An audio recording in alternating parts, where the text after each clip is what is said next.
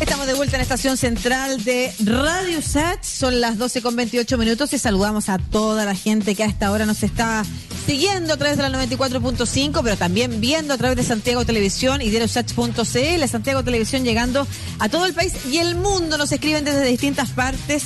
Así que les saludamos a quienes hacen ese ejercicio de vernos a través de las plataformas digitales de Diario Sach y también a través de Mundo Pacífico y Zapping TV. Quiero darle la bienvenida a José Francisco García, conocido en el medio político y de los abogados constitucionalistas como Cheche García, columnista también, bueno, él es profesor de asociado de Derecho Constitucional de la Universidad Católica, doctor en Derecho de la Universidad de Chicago y vamos a estar contigo probablemente para el anuncio de cambio de gabinete.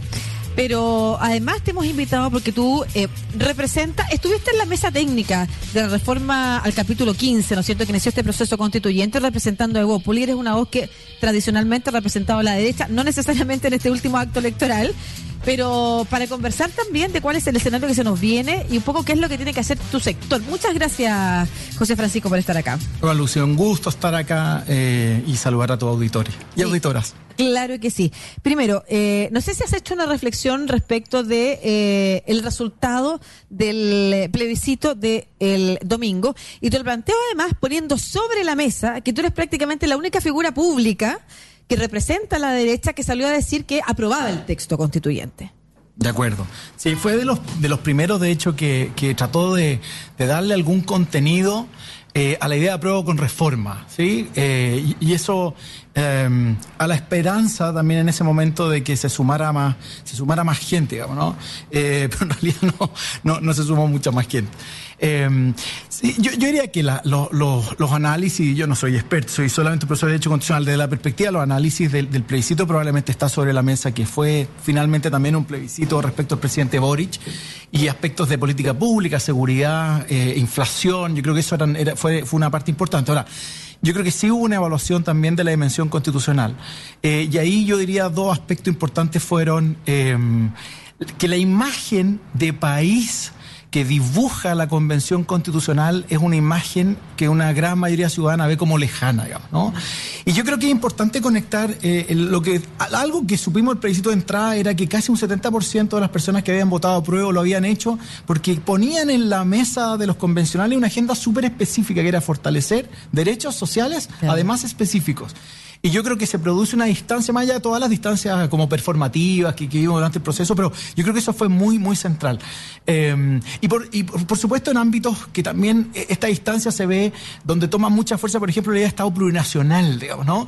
Y eso se ve como una gran innovación, pero algo que en, sí mismo una gran innovación, cubierto por supuesto de muchos también temores y miedos que fueron eh, em, inflados, digamos, no utilizados de, manera en, la contienda electoral, por supuesto, pero, pero con una reforma tan medular importante como eh, el Estado plurinacional y no tomar los recuerdos necesarios de explicitar muy debidamente también lo, restrictivo que era esa, ese reconocimiento. Entonces aquí tenemos un, escenario que por un lado, entonces, eh, la, imagen de país que se dibuja eh, no persuade, se ve como lejana, no está conectada, parece, con la agenda específica que los apruebistas del principio de entrada, la mayoría le pidió, y e innovaciones y transformaciones eh, muy potentes no tuvieron el suficiente resguardo con restricciones específicas. Yo también diría que la práctica política que se genera en la convención de exclusión de algunos sectores percibía como especialmente poco idónea para hacerse cargo de lo que estaba como en el letos del estallido social, que era usemos este proceso también como una manera de encauzar esta falta de confianza, la desconfianza que tenemos entre, entre los chilenos, entre las élites eh, y la ciudadanía, entre la élite, eh, entre la élite empresarial y, los consumidores. Eh, y este proceso de conversación fue muy mal llevado. Entonces yo diría que en la perspectiva constitucional yo veo por lo menos esos tres, esos tres elementos. Sí, es bien interesante lo que señala respecto del país que se dibuja y que es tan complejo. Hablaba la otra vez con Marta Lago el mismo día domingo del plebiscito. Decía, es un país mucho más conservador de lo que creemos y entendiéndolo como conservador, la idea de vamos a avanzar en cambios, pero avancemos primero en aquellos que efectivamente puedo comprender. No me, o sea, tengo problemas concretos, como tú decías, ¿no es cierto? Una especie de agenda social específica, salud, seguridad, educación, em, pensiones. Y de repente me presentan un escenario que es muy complejo, de, lleno de ideas innovadoras, al revés, y probablemente también en, en esa línea tú, tú haces tu definición electoral. Eh, más que un mal texto, un mamarracho, como llamaron algunos, es un texto que está, en el que está presente la academia de último minuto, ¿no es cierto? Prácticamente la investigación de frontera en muchas materias. Eh, sin embargo, difícil de, de asir por una población que tiene problemas coyunturales hoy. Y es ahí, entonces, cuando recojo esta idea del país difícil de comprender y el voto de castigo a, una, a un gobierno que en estos momentos a todo esto está a punto de anunciar su cambio de gabinete, pero que ya al menos hay figuras que se saben que asumirían, ya se ha filtrado esa información, o al menos quienes dejarían el, el, el Palacio de Gobierno, la moneda, al menos en términos de, del Ejecutivo. En ese contexto, ¿qué rol tendría que cumplir la derecha hoy? Porque vemos una derecha que está en dos direcciones distintas. Por una parte, Chile Vamos, incluyendo la UDI, un partido que no tengo para qué explicarle a la gente de esta audiencia, ¿no es cierto? Que antes estaba identificado con el pinochetismo, con la derecha más dura, hoy no lo es. Ahí está el Partido Republicano, que se ha desmarcado el proceso constituyente por ahora. Y está este Chile Vamos, que al parecer ha tomado conciencia de que es necesario avanzar en este cambio. ¿Cuáles serían las responsabilidades también que le toca asumir a tu sector? Bueno, la, yo creo que es parte también de este diagnóstico cultural que no comparto del, del, del Chile conservador. O sea, yo creo que en el fondo la imagen de país que propone la convención no le es suficientemente atractiva a la ciudadanía, pero eso no significa que haya puesto sobre la mesa cuestiones que son muy rescatables y que me parece que van a quedar hacia el futuro, digamos, ¿no? Hay otras que me parece que sí quedan offside, digamos, ¿no? En términos eh, futbolísticos. Al menos eh, por ahora. Y, y por, por, sí, por, por, lo menos por ahora. Y, entre otras razones porque entraron, como Estado plurinacional, entraron muy mal, entraron muy rápido, y ahí donde había precisión, restricciones fácil de hacer, eh, no se hicieron, digamos, ¿no? Pero en el fondo, yendo a tu pregunta, eh, Um. Chile vamos, y por lo menos su, su genera, las generaciones más jóvenes que hoy día están a cargo de, lo, de, los partidos han puesto sobre la mesa esta idea de avanzar hacia una buena y nueva constitución. Eh, yo me parece que ya hay un diagnóstico bastante compartido eh, de que en el fondo los dos mensajes que hemos tenido en el último tiempo, hemos tenido unos cinco mensajes electorales claro. en distintas líneas, digamos, claro. ¿no? Eh, el presidente Piñera sobreinterpretó su, la presidenta Bachelet ya había sobreinterpretado en su minuto su sesenta y tanto por ciento, el presidente Piñera sobreinterpretó su 55 por ciento poniendo gente libertaria a cargo de unos ministerios sociales, digamos, ¿no? Luego viene el, estallido social, luego viene el, el, plebiscito de entrada con un masivo 80% a favor de una nueva constitución, en fin, y la elección de convencional y la elección del presidente Boric. Entonces, yo, yo, no podría decir que el, país es muy conservador, porque en realidad lo que nos ha mostrado es que no, la ciudadanía no parece estar contenta con las decisiones que va tomando y los mandatos específicos que va entregando. Sí, solamente una precisión respecto a lo conservador no se refiere a lo valórico, sino que a la necesidad de ir haciendo los cambios de a poco o graduales. El, el mismo ejemplo de plurinacionalidad es como un cambio ponernos de la nada en el punto 100 eh, y de repente había que ir avanzando por modelos graduales de, de, de O sea, claro, gradualidad a la Burke, yo lo entiendo, o sea, ¿no? Y eso yo creo que además los conservadores lo han entendido, digamos, ¿no? O sea, si lo, la, la, el fondo está bien, eh, eh, mantener y, y, y, valorar la tradición, digamos, ¿no? Y para eso nosotros tenemos una tradición constitucional chilena bien valiosa, pero la tradición se defiende y se sostiene sobre la base de reformas permanentes, incrementales, digamos, ¿no? Por supuesto, si, si la crítica es no avanzar hacia refundaciones o maximizar maximalismo. En ese sentido, claro, uno tiene que. Son buenos conservadores los chilenos, en el sentido mm. que son incrementalistas. Claro. Pero no conservadores en el sentido que fueran tradicionalistas. Valórico, claro. no, no, no, solo valóricos, sino que fueran tradicionalistas, porque no son valóricos, digamos, ¿no? Yo creo que Chile ha avanzado en, en, en varias materias. Entonces, yo diría que hay, veo, eh, y veo especialmente al, al, al, presidente de la UDI, Javier Macaya, en este momento jugando un rol bien, bien importante, digamos, ¿no? De entender estos dobles mensajes. O sea, mm. queremos una nueva constitución eh, que sea buena y nueva por un lado, por otro lado parece que ya hay un cierto acuerdo, que la, las bases de un proceso democrático de reemplazo constitucional implica un elemento deliberativo, un elemento participativo, un elemento democrático que me parece que siguen estando a la base de estuvieron a la base del actual proceso, aunque con ciertos desequilibrios, ¿no? Y estarán a la base de un futuro proceso. Y por otro lado, la, la, la ciudadanía acaba de mandar una tarjeta roja respecto a que esta imagen de país, este proyecto en particular no me gusta, ¿no? Yo creo que sobre interpretaciones en uno u otro sentido son ambas maximalistas. O sea, los que crean que aquí en el fondo ganó el rechazo a secas, el mismo rechazo claro. del 22% de octubre del 2020, están sobreinterpretando y mal leyendo lo que dijo la ciudadanía este, este, este domingo. Claro, y ahí eh, lo que tú señalas respecto de los signos que ha dado la ciudadanía, eh, como de, qué manera se vincula con esta idea que eh, está eh, sobre la mesa de parte de algunos investigadores eh, o investigadoras dedicadas al, campo de la sociología, ¿no es cierto? Más saliendo del ámbito constitucional y del, y, del derecho, la idea del malestar, del voto de castigo, de la irritabilidad, y que lo que se pone sobre la mesa es eso, tanto en el 80% de entrada como en el 70% de salida o 65% de salida. Esas lecturas de, de ir eh, de alguna manera, de forma binaria, eligiendo un país. ¿Te parece que se asocia un poco esta idea de ir castigando lo que hay? Sí, y, yo creo que, mm, por lo menos en mi, mi lectura, eh, si uno vuelve al, al, 12 de noviembre en la noche, cuando el presidente Piñera hace una convocatoria en la que básicamente delega al Congreso, en, términos bastante parecido a lo que está haciendo el presidente Boric, de decir al Congreso Nacional, pacten ustedes un acuerdo. ¿Te refieres a la salida de Blumel de la casa de Piñera? ¿Ese, ese No, es, una, es un discurso del presidente Piñera eh, eh, cuando en el día de, mayor, eh, eso fue el domingo, esto fue como un, un, martes, donde, la violencia es muy dura. El presidente, me parece que esto fue además en cadena nacional, Perfecto. habla, y él habla de tres cosas. ¿ah? Habla de un acuerdo por la paz social, en el fondo un acuerdo por la nueva constitución, eh, y habla también de, reformas sociales. Claro, la agenda social la agenda social. Exactamente, yo creo que ahí es parte clave de este problema, porque Lamentablemente, nadie se acuerda a esta altura. Lo que iba en paralelo al acuerdo por la paz social mm. en términos de violencia, lo que iba al pacto constitucional, que en el fondo eran las reglas de la convivencia democrática, el pacto político, que por supuesto tenía que tener elementos económicos y sociales,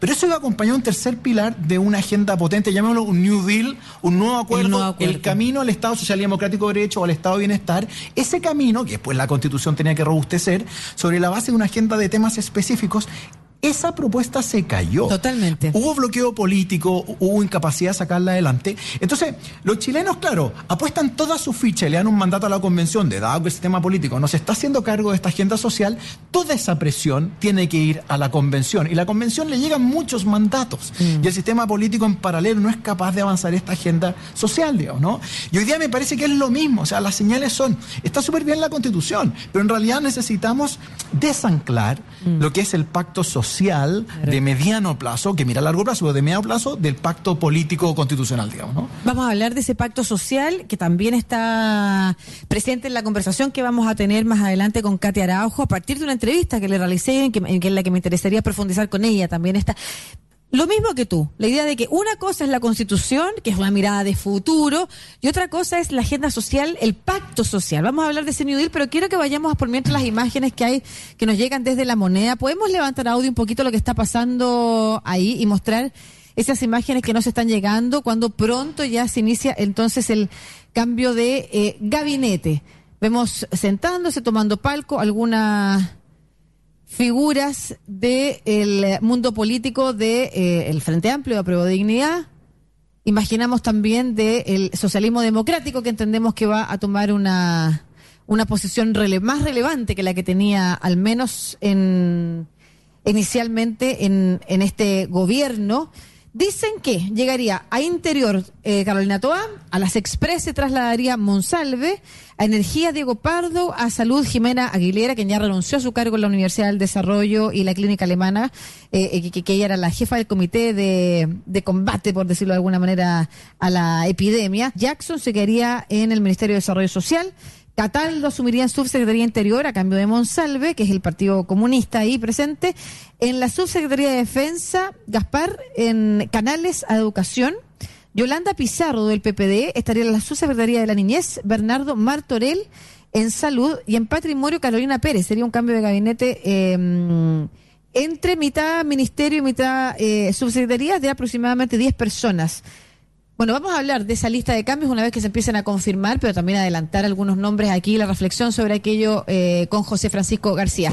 Eh, Cheche, estábamos hablando entonces de este New Deal que se dejó completamente de lado y comparto plenamente, ¿no es cierto? La agenda social que iba de mano y en la que era necesario avanzar. ¿Por qué esa agenda social no podía esperar el cambio constitucional?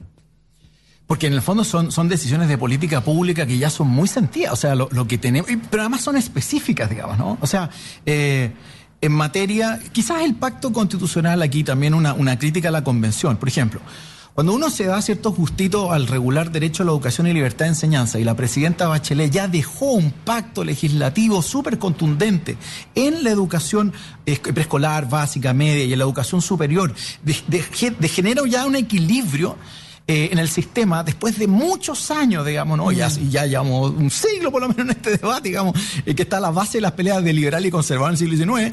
Em, eso es un pacto constitucional. Con, pragmatismo se toma y se lleva a la Constitución. En materia de aguas, 10 años o más en el Congreso el debate del Código de Aguas. Ese pacto, que costó mucho sacar, se lleva con pragmatismo a la... asumir, asumir en el fondo la discusión política que hace tanto tiempo está presente y que se, que se acaba de zanjar. Es que en el fondo la práctica política, legislativa y la práctica constitucional en el fondo reciente, son también partes del momento constitucional y se codifican. Entonces, algunos, claro, pero hay que tener pragmatismo también. Y hay, batallas que se tienen que dar eh, por perdidas para algunos sectores y otros tienen, o sea, en el fondo, estos son compromisos múltiples. Eh, entonces, la, en, la agenda de educación está bastante avanzada, pero habían problemas, eh, o sea, igual los problemas de calidad de educación estaban ahí todavía, pero en el fondo había por lo menos un pacto constitucional. yo dejaría eso un poco de lado mientras. Pero en salud, en pensiones, en vivienda y por supuesto una reforma tributaria complementaria para financiar estos avances era algo que era obvio que había que sacar adelante a partir de octubre del 2019. no se podían esperar dos años y medio. Pero además con todos los tonos, no lo constitucionalista, esto estuvo ahí, digamos, ¿no? Ahora, por supuesto que hay diferencias políticas eh, importantes en, bueno, los seis puntos adicionales de, cotización, ¿a dónde van a ir? Miren, pero se están llegando a consenso ya, en realidad, tres a capitalización individual y tres a, em, a, un fondo solidario. Ya no le llamemos AFP, llamemos las sociedades de capitalización de, y, y de, bajo un esquema público con un regulador más potente, pragmatismo. Todo ese pragmatismo faltó y algunos esperaron la nueva constitución para tratar de que la nueva constitución diseñara un programa en el cual cobijara de mejor forma una cierta mirada de cómo implementar esas políticas públicas. Pero, pero además lo que nosotros llamamos los constitucionalistas una constitución no solamente de detalle que regula muchas cosas, sino que una constitución programa que le da un solo camino al legislador. Entonces esto era increíble. Yo me peleé mucho con mis amigos progresistas toda la vida por esto, porque yo además soy uno de los padres del minimalismo constitucional. Entonces yo les decía, mire, ustedes no pueden decir que la constitución hoy día en materia económica y social es azul, cosa que en algunas normas yo comparto y compartí, y luego, cuando eh, eh, se escribe la constitución, esa constitución azul ahora es roja. No, pues pongamos una constitución blanca o neutral, digamos, ¿no? Que, en el fondo es, bueno, aparte de constitución verde, pero en términos de político, azul o roja en materia económica y social, para que sea la política democrática la que vayan causando estos debates, digamos, ¿no? Pero no esperemos, yo creo que algunos sectores esperaron que en la constitución quedara una constitución programa de un color para que el legislador futuro pudiera, y ahí se perdió un enorme tres años en, en el fondo en tener estas reformas sociales. Ya, tres años en una responsabilidad que me imagino no cae solo en la constitución, en la convención constitucional que absorbe los anhelos, Completamente la el sistema político. La convención no tiene nada que ver con esta dimensión. Claro. ¿Y ahí qué peso tiene el sistema político hoy para seguir encauzando este proceso? Bueno, hoy día tiene toda la, tiene toda la carga de la prueba, ¿no? Eh, ahora, es un momento de, de estuvo, en, estuvo en su mejor versión en, en, el 15 de noviembre, digamos, ¿no? Eh, y hoy día va a tener que estarlo y, mucho más, digamos, ¿no? Eh, así que está, tenemos, digamos, alta expectativa, pero además, como lo ha dicho la propia Cataraujo, o, o, Juan Pablo Luna u otros cientistas sociales que han pensado esta cuestión, no hay mucho margen para el error, por un lado, no hay mucho margen. Y por el otro lado, una mala salida son salidas elitistas o tecnocráticas que no dan cuenta de que el sistema político de las élites, digamos, que quisieran engolosinarse hoy y decir, aquí vamos a dar una respuesta rápida, en tres meses una comisión de expertos que nos dé un borrador y en dos meses una convención, una convención me la aprueba, eh, y desconocer que la élite y el sistema político necesita todas las fuerzas posibles disponibles de capital social en la sociedad, en, nuestra comunidad política, digamos, ¿no? Se necesita toda la sociedad civil, se necesita a los sindicatos, a los trabajadores, en fin, o sea, se necesitan todas las fuerzas políticas, muchas de ellas que fueron con iniciativas populares y se las jugaron en, la convención, toda esa fuerza eh, se necesita para apalancar este proceso, porque el sistema político por sí solo ni tiene la legitimidad suficiente para sacarlo adelante, pero tampoco tiene la capacidad del capital social y político para sacarlo por sí solo y tener una respuesta vertical. O sea, abandonar el camino horizontal sería un error, pero es verdad, es verdad que hay que recalibrar o reequilibrar algunos componentes. O sea, ahí donde la Convención Constitucional dejó completamente de lado a los expertos, no, ahora denle un rol a los expertos. Ahí donde pensamos mal ciertos diseños en que la convención se volvió, no solamente su práctica política fue de exclusión de algunos sectores, sino que en, el diseño, y ahí, ahí es culpa nuestra también, quedó muy adversarial o parlamentario. O sea, los convencionales eran básicamente diputados defendiendo posiciones mm. y no, no, no, no, no se utilizaban las mejores técnicas de deliberación. O sea, pensar maneras en que, en que tú, Lucía, me das tu opinión, yo te doy la mía y tenemos una discusión con la comisión técnica, con el grupo de convencionales, pero vamos tratando la, manera en que se fija la agenda. Que no solamente sea por votos, sino efectivamente espacio de negociación. Y con esto termino. Los sudafricanos tienen una regla de decisión que muchos de nosotros eh, propusimos eh, al, momento de debatir el reglamento que se llama la regla de consenso suficiente. O sea, tú no puedes tomar decisiones ni en la comisión ni en el pleno sin que uno puede poner un cono, por ejemplo, mayoría absoluta, pero sin que en esa mayoría absoluta contenga al menos a un miembro de todos los grupos políticos más representativos. Con eso uno se asegura que están todos en esa sesión mayoritaria y no es pura máquina.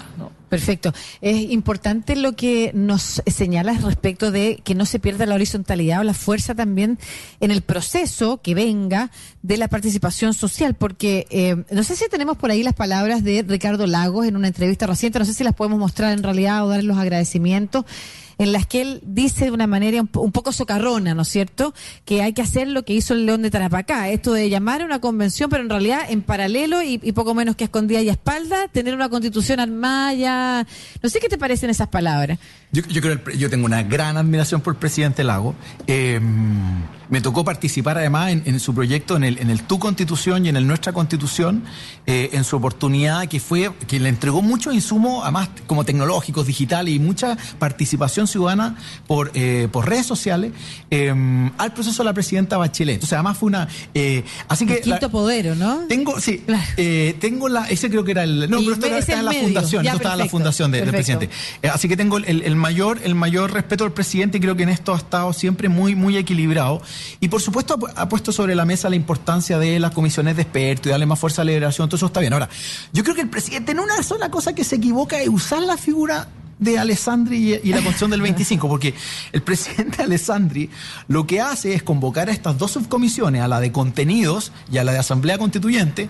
Eh, la, primera funciona como 40 o 50 veces, la segunda funciona solo tres, y el presidente Alessandri, que él mismo participa en los debates de la, de la Comisión de Contenido, se enamora de su propia Constitución y al final decide, mejor plebiscitémosla directamente, digamos, ¿no? Y no la llevemos a una Asamblea Constituyente ni la discutamos en esta comisión que está estudiando una Asamblea Constituyente, porque en realidad esta Asamblea Constituyente me la va, me va a arruinar mi, eh, mi, gran proyecto. Entonces, yo, yo, no utilizaría exactamente esa figura de, Alexander porque mostró mucho narcisismo y fue una manera no participativa. Pero, ya, pero además del narcisismo, uno podría decir, ¿funcionó? ¿No funcionó? ¿Funcionaría en este contexto?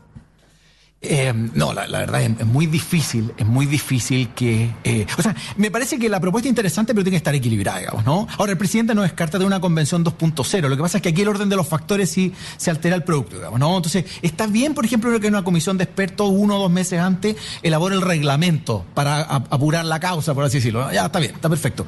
Pero la idea de... O, puede generar algunos insumos, etcétera, pero la idea que trae como un borrador que suena como... A, cerrado, que parece ¿no? que hay una participación. Que la convención básicamente va a ratificarlo, em, no me parece. Por supuesto que siempre están estas buenas ideas, digamos, el pacto de la Moncloa, la constitución del 78 española, en que, claro, las nuevas cortes, que a su vez son asamblea constituyente, le dan un mandato a siete profesores a hacerlo. Pero eso, esos modelos, en el fondo, yo creo que no, no, no reflejan la necesidad de horizontalidad. No porque no sean modelos conducentes a buenas constituciones técnicas, es por lo que hablábamos antes, es porque las soluciones del sistema político hoy día y los técnicos son muy insuficientes y necesitan tener mucha legitimidad democrática. Ahora, a diferencia de lo que hizo la Convención Constitucional, dejar completamente de lado estos elementos deliberativos y no adversariales y, a, los expertos. Ahora, la Convención, seamos justos, no dejó de lado a los expertos. Había muchos expertos como constituyente y también otros participando. Pero digamos que solamente se escuchó a los expertos que eran constituyentes. Al otro, eh, los otros expertos tuvieron menos un, rol, un rol menor, digamos, ¿no? Eh, entonces yo creo que uno puede reequilibrar este, este triángulo de liberación, participación, representación Eh, eh, eh, representación democrática, elección de convencionales, plebiscito ratificatorio.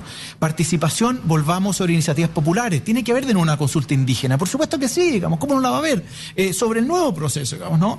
Y por supuesto, elemento deliberativo, la participación de la sociedad civil, la participación de los expertos es importante. Entonces, tengamos equilibrio. Si yo creo que lo único que se pide hacia la, hacia la nueva convención, y yo espero que ahora sí se logre, es este equilibrio, digamos, ¿no? Porque en el fondo, de nuevo, necesitamos acumular todas las fuerzas, todo el capital social disponible para este proceso, pero en paralelo también el sistema político y el gobierno en particular tiene que estar a cargo de la agenda social, digamos, ¿no? Tienen que ir de la mano, porque de nuevo apostar todas las fichas al proceso constituyente y esquivar la agenda social. Por mucho que haya acuerdo, muy al final del día eh, va a ser clase política y la ciudadanía puede seguir igual de enojada o irritada y puede nuevamente rechazar un proyecto que, eh, que habla de una necesidad, además, que parece ser asumida por la mayoría de las fuerzas políticas. O sea, no nos podemos, o sea, es como más allá de que la agenda social resuelva algunos problemas, al parecer la, la gran mayoría dice que el problema constitucional hay que resolverlo. Te voy a hacer las últimas dos preguntas y muchas gracias por, por la compañía, salvo que nos agarre el cambio de gabinete repentinamente. Eh, una tiene que ver con el proceso que has diseñado tú acá sobre la mesa que te parecería el adecuado. Hay otras voces que eh, han hablado de una comisión, un consejo técnico con participación ciudadana también, pero que recoja lo de este texto, lo de la propuesta de Bachelet y en un proceso mucho más corto entregue y con cierto consenso político eh, una propuesta de texto constitucional. ¿A ti te parece, por el contrario, que hay que hacer un proceso constituyente completo de nuevo? No, yo, creo que tenemos mucho avanzado eh, y, y yo pensaría cosas como la siguiente. La primera es que el acuerdo, llamémoslo así, el acuerdo del 15 de noviembre 2.0 tiene que ser un acuerdo procedimental, o sea, fijar las reglas eh, y, y, quizás darle un mandato a las expresas en el gobierno o darle un mandato a una nueva comisión de expertos como la que integré yo en el pasado para decir, oiga, diseñe la reforma constitucional que reemplaza las actuales reglas del proceso constituyente en la nueva constitución, manteniendo lo que haya que mantener. Eh, pero luego, a ese acuerdo procedimental me parece muy importante sumar un acuerdo sustantivo. O sea, las fuerzas políticas, y esto ocurrió en sociales. Y, y, las fuerzas políticas sociales, pero ahora por lo menos las fuerzas políticas, yo aquí sí le hacemos importancia, las fuerzas políticas tienen que tener unos cinco o seis pactos políticos fundamentales para orientar a la futura convención. Estado social y democrático de derecho, protección de naturaleza y el medio ambiente y una constitución económica que permita el desarrollo económico. Ese es un pacto político fundamental. Ahí concurren liberales, conservadores, socialistas, comunistas, todo, cada uno por ecologista, digamos, no, sobre la mesa. Segundo pacto, un Estado social democrático de derecho, con derechos sociales robustos, digamos, ¿no? Pero con, em, pero con una participación de la sociedad civil y el sector privado que colabora, coopera, perfecto, otro pacto político, ahí ganan todo, en el fondo, ¿no?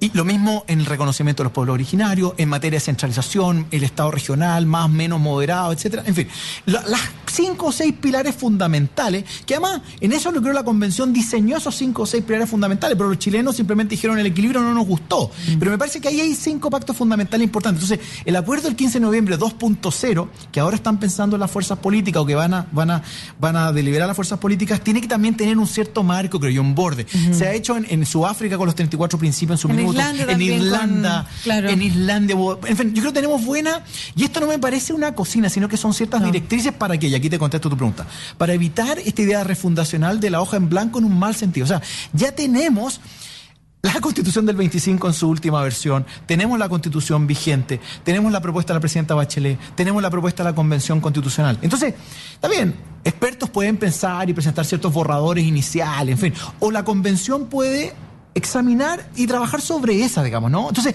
la idea de una hoja en blanco acotada, Da mucha tranquilidad y mucha certidumbre. Y, vas dejando también eh, menos fuerzas políticas en oposición al proyecto, que también es importante. Claro, recuerdo los consejos técnicos, por ejemplo, en Islandia, previo al foro ciudadano, ¿no es cierto? Y en ese contexto, el sistema político, porque reconozcamos que, por ejemplo, en la crisis de la Tercera República, ¿no es cierto?, en Francia, eh, el problema del fracaso también del proceso constituyente tuvo que ver con el sistema político, porque hay incumbentes que, por supuesto, difícilmente quieren soltar el poder o consideran incluso muy valiosa, por sobre todas las otras consideraciones, el aporte que se hace desde el lugar donde están. ¿A tu juicio hay que hacerle cambio al sistema político?